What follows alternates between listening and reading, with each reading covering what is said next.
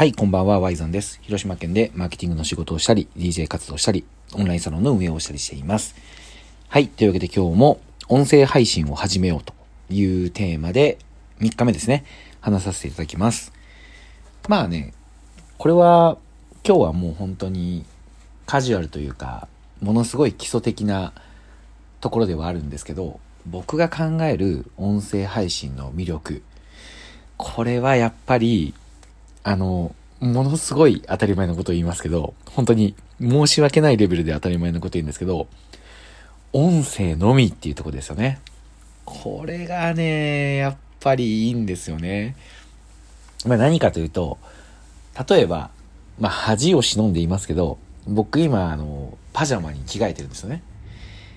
基本的に家に帰ったら僕すぐパジャマに着替えたい派なんですよ。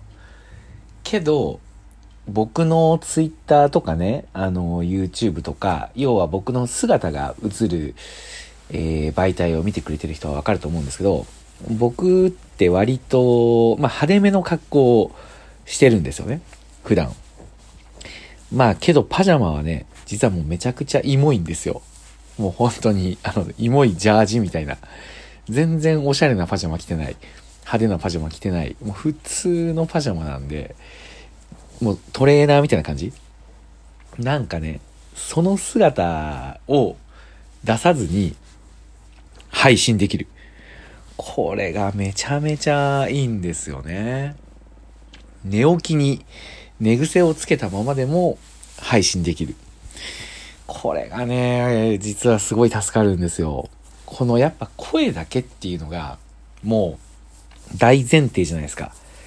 ツイッターとかでライブ配信するときもね、僕あったりするんですけど、その時にやっぱりあの画面隠して声だけみたいなこともできるけど、やっぱりそれだと、あれ今日あの音だけなんですか？みたいな感じのね、コメントもらったりして、まあそれは、まあある意味嬉しいんですよね。やっぱ僕の姿を見て、親近感とか、まあ、表情とかね、身振り手振りを、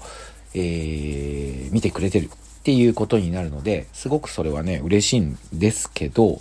その反面ラジオっていうのはもう動画が姿がね見えないっていう前提があるのでそこがすごく手軽で嬉しい。はい。これがもう音声配信の魅力です。やっぱりね大事というか結構僕これ嬉しいなと思ってる人多いと思いますよ。うん。やっぱりね、音声のみは気楽ですね。実はなんか音声配信ってハードル高いって思ってる人っていると思うけど、もし今その発信の種類をね、もう大きく3つに分けるとしましょう。まあ1つは文章、動画、そして、えー、この音声配信。この3つに分けたとしたら、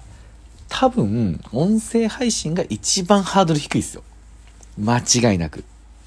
文章はね、やっぱりそれなりに大変だし、書いた後とかやっぱ直したりとかするので、結構なんかね、あのー、完璧主義者が顔を出して、なかなか書けないっていう人もいるけど、もう音声はもうこれ出してしまったら、もう編集もできないですし、まあそもそもね、あのー、ニュアンス込みで伝えれるので、ちょっとね、なんか文章ほどきちっとしてなくてもいいというか、で、一方動画はね、やっぱりさっき言ったように自分の姿がね、見えちゃうので、そっちのね、準備とかも必要だったりとか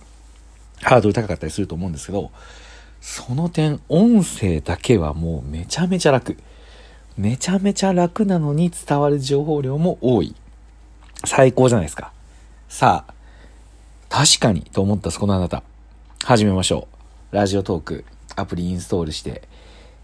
タップ、ワンタップで番組が持てます。そして、えー、ツイッターの方にですね、あの、ワイザンのラジオを聞いてラジオトーク始めてみたみたいなことをつぶやいてくれたら僕ワイザンで、えー、エゴサ欠かさずしてますので、必ず聞きに行きますので、えー、必ず一人の視聴者は今ならゲットできます。はい。というわけで、えー、今日の配信は以上です。お疲れ様でした。まあ週末ね、なんか関東の方は雪が降ったっていう風に聞いてるんですけど、まあ寒暖差が激しいと体調崩しやすいと思いますので、今やっぱり免疫力の低下っていうのが非常に、まあ、リスクになる時なので、え、しっかり睡眠とって栄養とって、えー、また来週も頑張っていきましょう。はい。というわけで今日はここまでです。ワイザンでした。ありがとうございました。